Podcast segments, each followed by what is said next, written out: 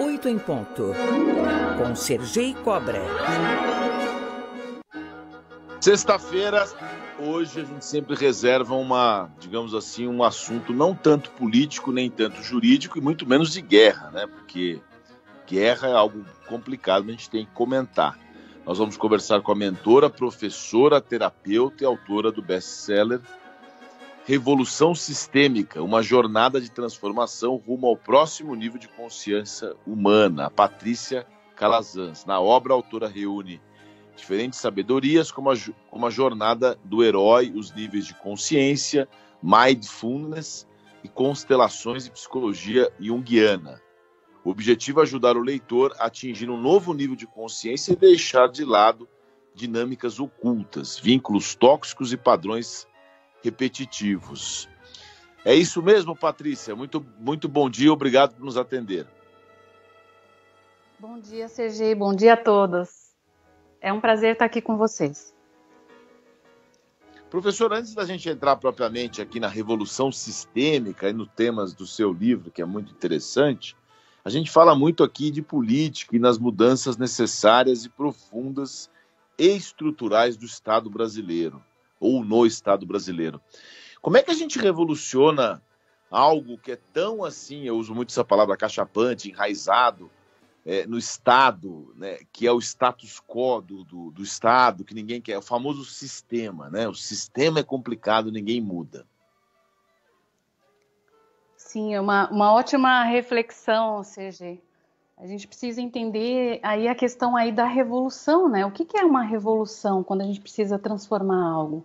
E quando a gente fala de revolução, nós estamos falando de um, uma modificação profunda e completa. Então, quando a gente precisa subver, subverter, transgredir o status quo. Então, a gente precisa deixar de lado os modelos, os paradigmas que já foram utilizados para que a gente possa criar uma nova realidade.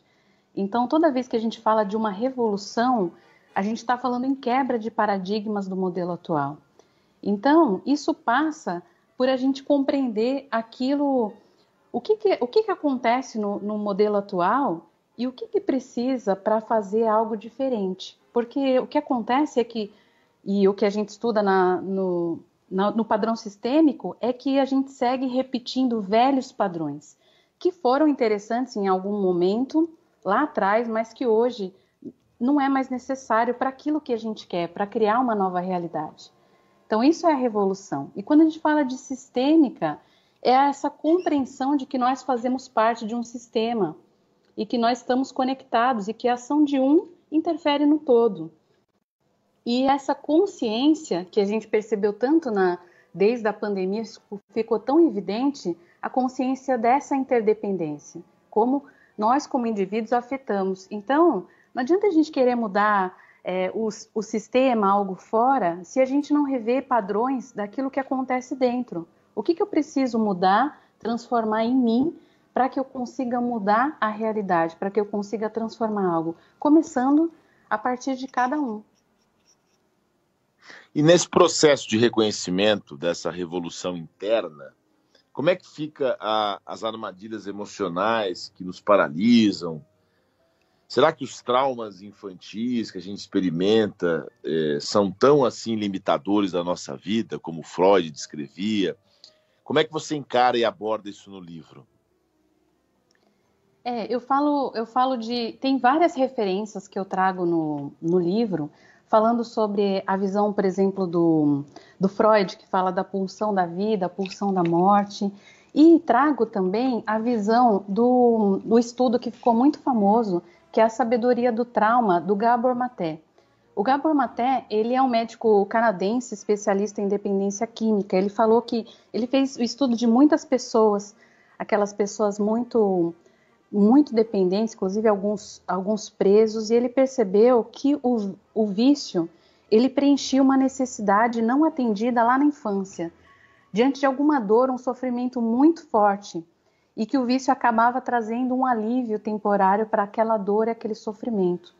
Que é aquela máxima de que todo excesso esconde uma falta. Então ele percebeu que muitas pessoas ali estavam muito julgadas de como se fossem pessoas erradas, fazendo algo errado, e realmente algumas, muito o vício, as, as drogas acabaram levando as, a situações muito críticas na vida, mas ele começou a perceber que ao invés de julgar e ficar sempre perguntando o que há de errado com essa pessoa, o caminho era o que aconteceu com ele. E a partir desse processo de abertura, de compaixão, resgatar essa pessoa, iniciar um processo de ressignificação desses traumas para gerar transformação. E isso é, vem dos estudos do Gabor, mas também vários outros estudos da psicologia, que falam que a gente precisa olhar para as necessidades não atendidas, porque a partir daí é, é, a, gente, a gente desenvolve os esquemas que são é, disfuncionais, adaptativos, para suprir aquilo que aconteceu, aquela situação difícil que aconteceu na infância. Então, a partir do momento que a gente toma consciência, percebe esses padrões, a gente consegue é, ter um novo olhar sobre a realidade.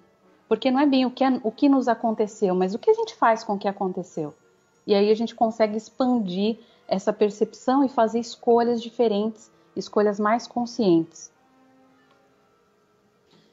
E nessas escolhas, o quanto conta o próximo, né? Você tem uma você menciona além da consciência individual, você também fala da consciência coletiva. No livro você diz: em vez de ser humano, deveríamos nos chamar de aprender humano. E por conta da pandemia e da guerra, todo mundo falou em solidariedade, em mudança de comportamento, mas a gente percebe que, no fundo, cada vez mais as pessoas estão egoístas. Como é que a gente desenvolve esse conceito que você menciona? Isso é muito interessante, né? E várias linhas, é, vários, vários estudos já falaram sobre isso, né? Tem uma famosa frase do Bert Hellinger que fala que só imperfeito pode evoluir. Então, aquele que busca sempre aprender é aquele que está em constante evolução e expansão. Então, se a gente considera isso, é natural do ser humano o processo de aprendizagem, de experimentação. Por isso que eu falo do aprender humano. Quando a gente entende que sabe tudo, já aprendeu tudo, a gente para de evoluir. Então, o processo, tanto da inteligência, da expansão da consciência, seja individual, seja coletiva, passa por experimentar é, novas coisas, expandir, ver outras, ter outras percepções da realidade. Quanto mais a gente está aberto a aprender, mais a gente consegue expandir essa inteligência, essa nossa percepção. E aí, quando a gente faz isso, a gente acaba julgando menos. É, então, esse é o processo muito interessante quando a gente fala entre inconsciência individual e coletiva. Quanto menos consciência a gente tem, mais iludido a gente fica, desconectado de nós e do todo. Tem uma frase do Peter Senge, que ficou famoso com o livro da Quinta Disciplina, que ele fala que Quanto maior a consciência do todo, mais a nossa ação beneficia esse todo. Então ele fala que a partir do momento que eu começo a perceber o outro sem julgamentos, a gente consegue sim ver a nossa influência, positivo ou negativamente, dentro do sistema, dentro do coletivo. Isso tem a ver com a visão sistêmica. A gente perceber, sentir, ter, ter total consciência dessa conexão de que a gente afeta e é afetado pelo sistema como um todo. E aí, quando a gente começa a perceber isso, viver é, com essa consciência, a gente passa a sair do interesse só individual e a gente começa a ver como a gente pode contribuir com o outro. Imagina se todos nós tivéssemos essa percepção de como a gente pode contribuir com o outro. E isso, não só e, e... o Peter Sand, o, o, Bert Hellinger, mas outros estudiosos acabaram falando sobre isso, inclusive a expansão da compaixão como uma inteligência humana, como um processo de desenvolvimento e evolução da humanidade, à medida que a gente desenvolve Ai. mais a nossa compaixão. Eu gosto desse tema, viu, professora? Eu não, não tenho esse teu cabedal aí, mas eu vou citar uma frase de um personagem, do Morgan Freeman, naquele filme A Volta do Todo-Poderoso, em que ele faz o papel de uma espécie de Deus. Ele diz que você transforma o mundo com um ato de carinho e amor de cada vez. Não seria a maior revolução sistêmica a gente conseguir, cada dia quando a gente acorda, em vez de pensar em si e olhar para o outro, a gente já não mudaria o mundo todo? Essa é a grande transformação que é a proposta do livro é a gente tomar consciência de quanto a gente julga a realidade, começando por nós. O quanto que nós estamos vivendo presos no medo, deixando de viver é, de forma consciente, fazendo escolhas conscientes e entrando no piloto automático. E a gente evita, busca sentir, evitar sentir o medo ao invés de viver a nossa plenitude. Então, à medida que eu, que eu desenvolvo o autoconhecimento, percebo aquilo que vem de padrões que não, não me levam àquilo que eu quero, a partir das dores, dos traumas, daquilo que foi vivido antes, seja na infância, seja nos padrões que vieram antes, desde os nossos pais, antepassados, eu começo a perceber e ao invés de julgar, ter um olhar mais complacente. Eu começo a perceber que não adianta a gente julgar, eu estou excluindo algo. Eu preciso integrar, dizer sim para aquilo que aconteceu e transformar a partir de um processo de autocompaixão, olhando para mim com amor. E aí, a partir do momento que eu faço isso, eu consigo olhar para o outro com mais amor, com mais é, compaixão, benevolência, sabendo que cada um tem as suas feridas, as suas dores. E aí a gente sai daquele circuito de ação e reação. Eu passo a ter uma visão de fora, percebendo que cada um tem um olhar para a realidade. E aí isso é expansão de consciência. Eu perceber aquilo que eu não percebia antes. E isso com certeza é um processo de evolução em que a gente consegue ter um olhar maior para o todo e não só para um, a minha própria dor e sofrimento. Às 9 horas e 15 minutos, nós estamos ao vivo com a Patrícia Calazans, mentora de transformação, consultora em desenvolvimento humano e escritora. Se você, ouvinte, quiser participar dessa conversa que está muito boa, manda para nós sua pergunta pelo nosso WhatsApp, o 97373 7229. Vou repetir, o 97373 7229. Patrícia, ah, nesse contexto de de enxergar a sua própria vontade, mas enxergar o outro também. Quais são os papéis, ou como é que a gente quebra os padrões quando a gente fica muito influenciado pelo, pelo aquele roteiro que os outros querem nos impor? Como é que a gente cria o nosso próprio roteiro? Quais são as técnicas? Quais são os pensamentos para isso? Isso é muito interessante, Sergi, é um, algo que eu sempre me questionei, assim, desde pequena tinha aquela, aquele questionamento olhando olhando para os meus pais, olhando para as pessoas em volta, eu, eu, sempre me questionava isso. Será que a vida é só é, estudar, crescer, é, ter uma profissão, pagar boleto, trabalhar, trabalhar, pagar boleto? E será que é, é só isso a vida? Então sempre foi um questionamento meu, aquelas perguntas existenciais, né? E, e aí esse é um ponto que, que me chamou a estudar várias coisas Será que a vida é só isso? Será que a gente vive um script que é nosso ou será que a gente segue um roteiro que já foi programado antes? Da vida que alguém quis pra gente ou será que a gente está seguindo, se, seguindo esse script de vida que já veio ali a partir do modelo dos nossos pais, dos nossos avós, bisavós? Então, esse é o primeiro ponto, é a gente perceber Quais são os padrões que vêm sendo repetidos do sistema familiar? Será que esse padrão, esse script ressoa com o que a gente realmente quer fazer na vida? Será que a gente fica feliz com conseguir esse script ou será que a gente pode abrir um novo caminho que faça mais sentido para aquilo, para a vida que a gente quer levar? Então, passa por um processo de tomar consciência sobre as nossas escolhas.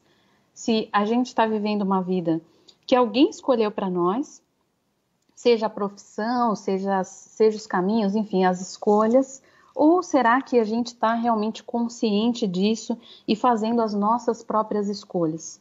Porque esse é um, um aprendizado da constelação, da visão sistêmica, que nós somos muito mais leais do que livres. Então, às vezes, a gente segue repetindo esses padrões do sistema familiar e a gente não se dá conta. Então, existem aliás, alguns passos para a gente poder um quebrar esses padrões, né? Diga, CG. Não, não, só um parêntese. É, a gente fala muito de política, o programa é muito político. Na política, o pessoal fala muito em lealdade. E lealdade não interessa a nós, contribuintes, que aliás temos que pagar as nossas contas para poder viver e fazer a nossa própria revolução sistêmica. Mas muitos falam lealdade, lealdade na política. A gente quer lealdade aos princípios, aos valores. Desculpa, continua, só queria fazer esse complemento. Ótimo ponto. E, e, lealdade, quando a gente fala da a visão sistêmica, traz uma questão, um conceito de lealdade. Que sim, muitas vezes, para a gente pertencer a um, a um grupo, e principalmente aí ao nosso sistema familiar, a gente segue repetindo os padrões de dor e de sofrimento. Então, muitas vezes, por essa busca que é natural do ser humano de se sentir parte de, de um determinado grupo, a gente acaba repetindo e seguindo padrões que não vão trazer felicidade, sim é um processo vinculado ao sofrimento. Então, se, por exemplo, a família, o sistema familiar passou por processos de escassez, passou por alguns tipos de tristeza, às vezes a gente fica vinculado a isso de forma inconsciente, a gente nem se dá conta desses padrões pela, pela necessidade de pertencer. À medida que eu amplio a minha percepção é, com novas experiências, aprendendo, aprendendo outras coisas, outras formas de viver a realidade, a gente consegue fazer escolhas mais conscientes. De que, será que é isso vai me trazer uma realidade que eu quero construir ou não? Então, quando a gente fala de lealdade na visão sistêmica, a gente traz esse conceito para a busca realmente da liberdade genuína. Quais são os exercícios para a gente poder criar esse nosso próprio roteiro, além desse que você mencionou?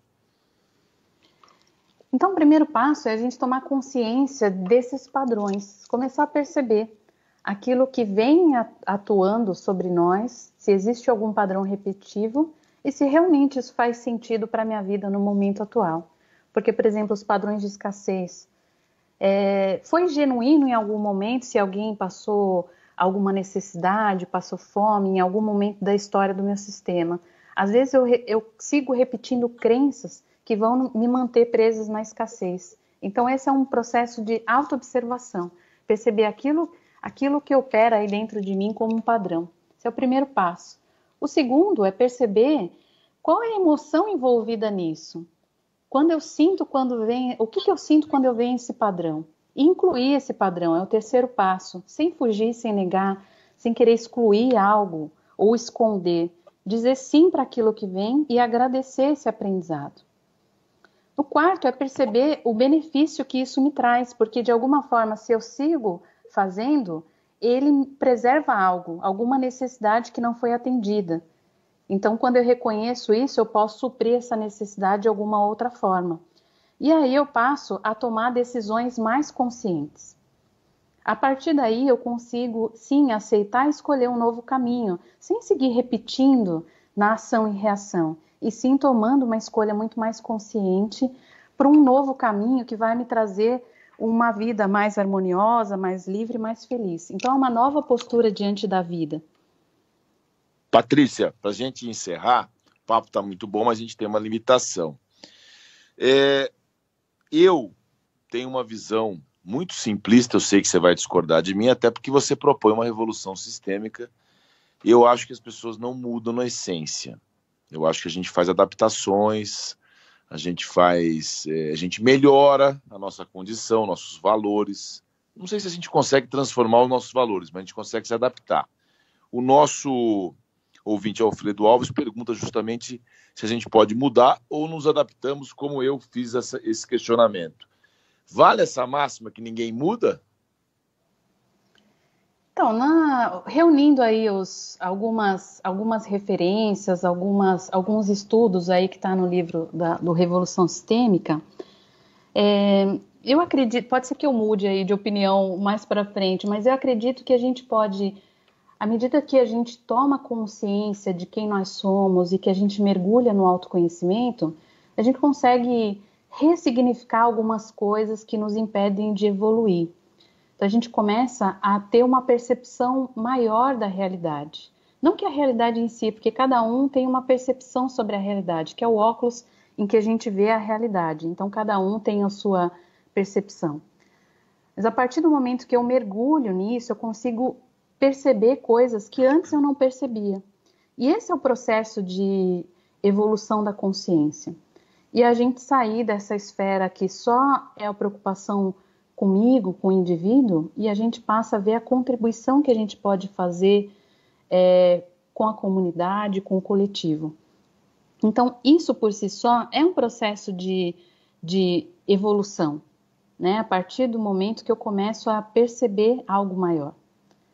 Então, e nisso a gente pode sim evoluir, a gente pode expandir essa proposta do livro, né? Essa jornada de expansão de consciência.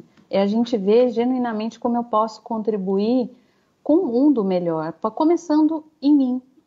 Então, se a gente ficar, se a gente considerar isso, é, tem os nossos valores, aquilo que a gente aprendeu, aquilo que vem do sistema, eu posso olhar e seguir repetindo aquilo que já foi. Só que aí eu não vou conseguir perceber e evoluir. Então, quando a gente começa a olhar e sair do nosso mundo e viver outras experiências e começa a aprender com curiosidade, com abertura, o que, que o outro tem para me ensinar? Como é que é a perspectiva de vida dele? Eu consigo melhorar também, melhorar a mim mesmo como ser humano. E aí eu contribuo para o coletivo. Essa parte é importante, né? Como é que o outro pode, toda pessoa agora vou entrar meio palpitando na entrevista, toda pessoa você pode aprender alguma coisa, né? As pessoas estratificam muito. Ah, essa pessoa aqui serve para mim de uma forma e de outra não. Todo mundo, você aprende com todo mundo, né, professora? Olha, eu gostei muito, viu, Patrícia, de conversar com você e gostei demais dessa frase sua. Pode ser que eu mude de opinião mais para frente. Isso aqui para mim é sensacional, porque toda pessoa inteligente tem que considerar a possibilidade de um dia mudar de opinião. A gente fala muito isso no programa. Conversamos com a Patrícia Calazans, mentora de transformação, consultora em desenvolvimento humano e escritora, autora do livro Revolução Sistêmica, uma jornada de transformação rumo ao próximo nível de consciência humana. Patrícia, muito obrigado. Um abraço, agradeço, bom final de semana para você. Agradeço pelo espaço, agradeço a todos. Quero deixar aqui o meu Instagram para quem quiser saber mais, que é o arroba paticalazans com Y. E convidar todos vocês para uma masterclass gratuita amanhã, às 10 horas, que está lá o link no meu Instagram. Então, obrigada a todos, bom dia. Bom dia, obrigado.